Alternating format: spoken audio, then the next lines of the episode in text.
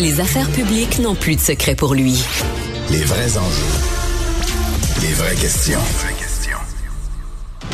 Au Québec, qu'on utilise la détresse d'un couple pour faire avancer la caisse électorale caquiste.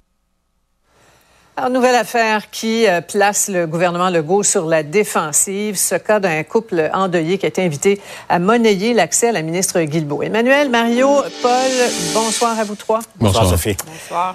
Alors, euh, l'opposition ajoute là, une question de morale et de sensibilité au dossier le plus large du financement populaire. La ministre a réagi très vite hein, cet après-midi en défendant sa collègue Marilyn Picard et sa propre conduite. Madame Picard, d'ailleurs, qui la députée Soulange, qui a présenté ses excuses sur ses réseaux. Elle vient de le faire. Je vous lis rapidement. C'était une erreur de jugement. Je m'en excuse sincèrement en mon nom et celui de mon équipe. Votre analyse, Mario.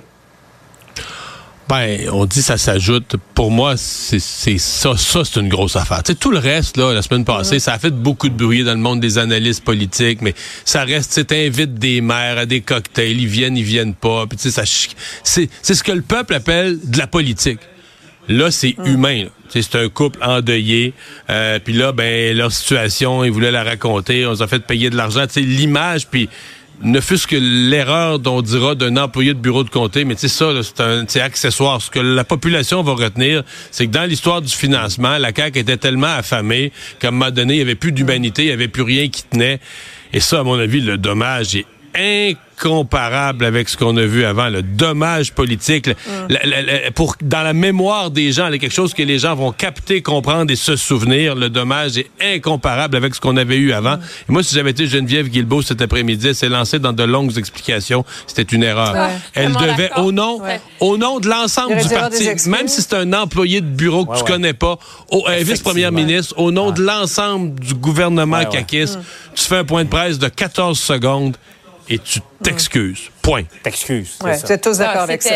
Ah C'était malaisant de voir mm-hmm. euh, Mme Guilbeault qui était sur la défensive, essayer de minimiser l'affaire, que dans le mm. fond, c'est pas ça, mon essayé. Puis d'encenser le travail de Mme Picard. Elle est députée, là, c'est sa job d'envie d'aider des gens, là, même si c'est pas mm-hmm. ses commettants. Mm. Mme Guilbeault, elle avait une chose à faire aujourd'hui, c'est se pointer devant un micro et de dire, au nom de mon parti politique, au nom de la CAC, mhm. nous vous présentons nos excuses. Ce qui est arrivé était mm. inacceptable.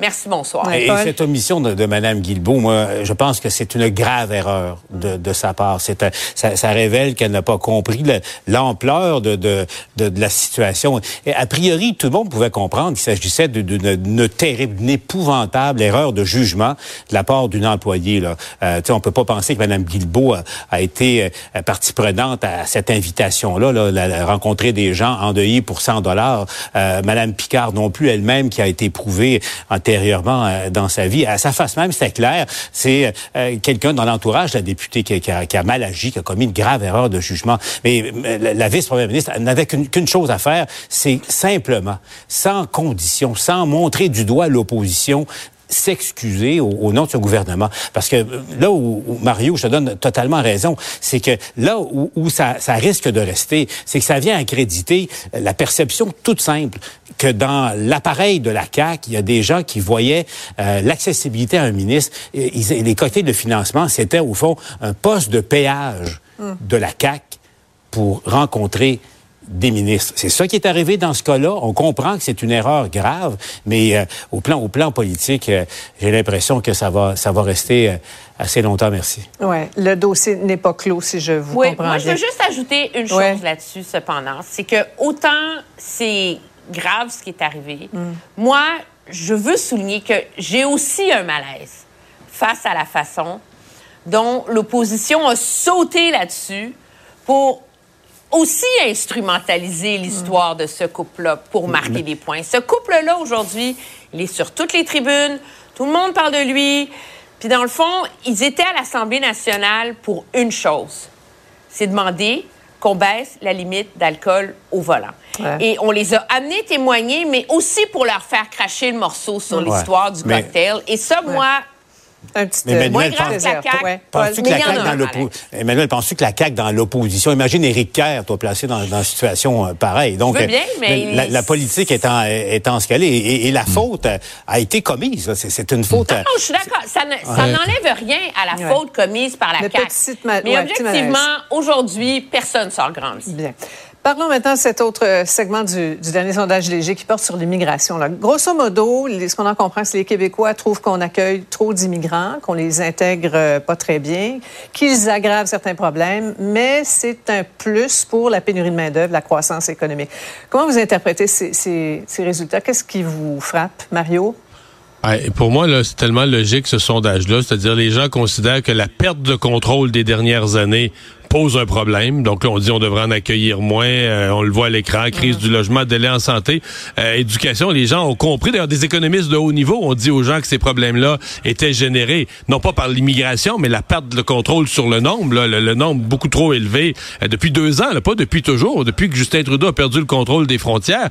Mais en même temps, regardez à l'écran présentement les gens restent positifs. Les gens sont pas contre l'immigration ou contre mhm. les immigrants, restent positifs sur une une, euh, une espèce de contribution économique essentielle, une contribution positive à la société. Donc le sondage reflète un peu ce qui s'est passé. Les gens ça, samedi sont assez lucides sur ce qui s'est passé. Maintenant ça c'est ce qui est triste parce que de tout temps au Québec entre autres là, on a on a eu la conviction qu'on intégrait bien nos immigrants et là à cause des grands nombres ces dernières années, cette conviction là s'est perdue. Puis je pense là aussi je pense que les gens sont lucides. On intègre beaucoup moins bien nos immigrants. on voit de plus en plus, on l'a vu d'ailleurs dans les écoles, des ghettos, des écoles d'une seule et même communauté, où finalement il n'y a plus de mixité. C'est les gens d'une même communauté culturelle qui forment toute une école. Ça, c'est ce qu'on voulait éviter, les ghettos, il y a quelques années. Ouais. Euh, Paul, ça défait certains mythes en même temps sur les Québécois là, intolérants, fermés à l'autre. Euh, c'est un petit peu la même opinion qu'on a dans le rock. Ben, ben c'est ça. C'est l'autre aspect, l'autre révélation de ce sondage-là, la, confirmation, au fond, que, que les Québécois, les questions qui se posent au Québec par rapport au, niveau d'immigration, ben, les Canadiens anglais se posent les mêmes questions. Et tout le monde comprend que, que les, immigrants ne sont pas la source, la cause des, des problèmes d'habitation ou de, surpopulation dans, des écoles. Euh, que le problème de c'est ceux qui décident d'en accueillir autant. Voilà. Maintenant, Bel Canada qui va supprimer 4 800 emplois, l'annonce a provoqué de multiples réactions. On ne voudrait pas manquer ce que la ministre du Patrimoine canadien, Pascal Saint-Onge, avait à dire.